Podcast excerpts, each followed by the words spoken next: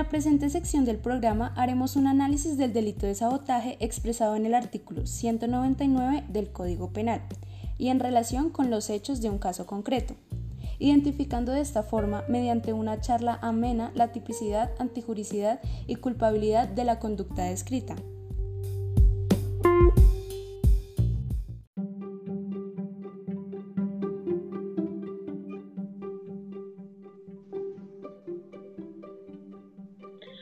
Hablando de este tema de los delitos contra la libertad del trabajo y asociación, ¿usted recuerda la empresa Infocol que emitía ese programa radial con diversas posturas políticas? Claro, esa empresa lleva emitiendo desde el 2014 su programa radial y causa muchísima controversia por las diferentes posturas políticas que proponen. Sí, así es. Tanto así que el pasado 25 de septiembre grupos subversivos dañaron las instalaciones y los equipos que la empresa utilizaba para grabar, para editar, para producir y distribuir toda la sección informativa que emitía. Mm, es decir, que fueron víctimas de un sabotaje. Bueno, en palabras más técnicas fueron dos sujetos pasivos. Es una pena, pero sí. La descripción del delito está en el Código Penal exactamente en el artículo 199. Y la verdad, los hechos encajan a la perfección. Eso quiere decir que los responsables tendrán penas de 16 a 108 meses, aunque debemos tener en cuenta que se suspendió dejó quieto a sus trabajadores. Eso produce un aumento de la pena, ¿no? Claro, y se nota que fue con la finalidad de paralizar el programa radial, casi de acabar con él, y pues obviamente eso trancó la labor de la empresa. Es un sabotaje a todas luces. Mm, y mirándolo desde una perspectiva más analítica, se nota también la antijuricidad en el accionar de los subversivos, ¿no es así? ¿Te parece?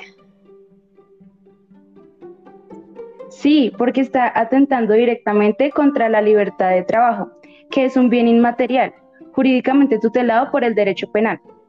Ah, pues en ese sentido también estaría atentando contra la libertad de expresión, la libertad de prensa, hasta el libre desarrollo de la personalidad.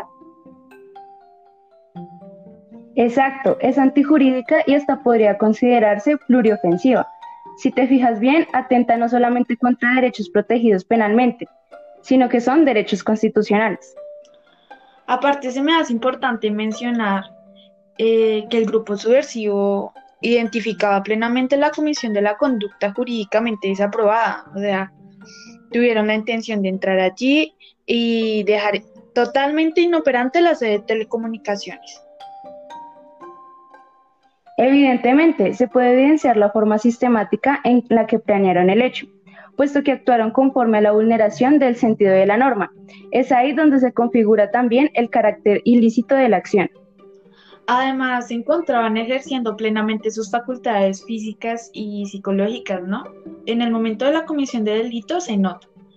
Esto hace posible que se les sea atribuible eh, la responsabilidad debido a que es identificable la autodeterminación. Es que, como tú lo planteas, actuaron sistemáticamente en el actual como sujetos activos.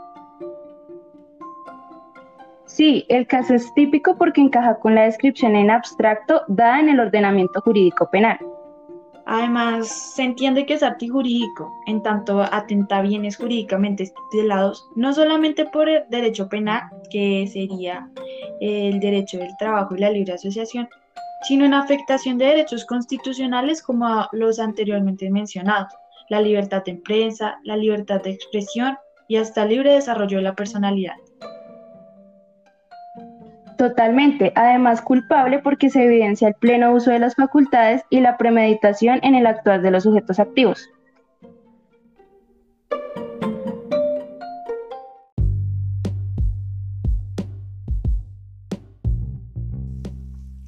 Y esto sería todo por este segmento.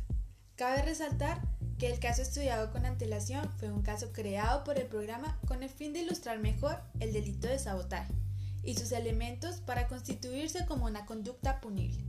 Cualquier parecido a la realidad es pura y mera coincidencia. Fue bastante interesante llevar a cabo esta conversación cargada de análisis. Muchísimas gracias.